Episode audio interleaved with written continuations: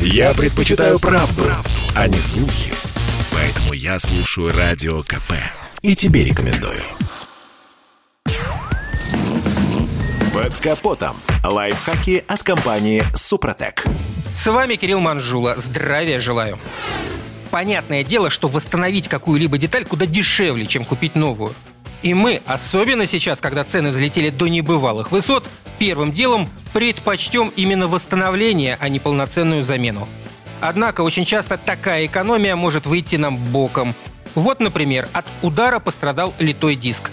Вещь весьма дорогая, именно поэтому многие водители прибегают к услугам различных компаний, восстанавливающих поврежденное литье. Правда, делать это не всегда безопасно. Если литой диск погнулся совсем чуть-чуть, то обычно прибегают к процедуре прокатки. Она занимает около часа и возвращает диску идеальную форму. Затем колесо надо отбалансировать. Вот тут иные мастера, желая сэкономить, прокатывают колесо по-быстрому, а потом не жалеют балансировочных грузиков. В итоге на внутренней стороне диска они буквально висят гроздями. Со временем они отлетают, водитель чувствует биение на руле, причем даже если автомобиль едет по ровному асфальту. А такие вибрации пагубно сказываются на ресурсе деталей подвески. Но это еще не все. Желая ускорить процесс прокатки, некоторые специалисты еще и нагревают место вмятины паяльной лампой, что категорически нельзя делать. Ведь у литого диска цельная структура металла, и такой сильный локальный нагрев ее разрушает. В местах нагрева возникают сильные напряжения, и если угодить в яму второй раз, особенно с острыми краями, то внешне целый диск может полностью разрушиться, что приведет к аварии.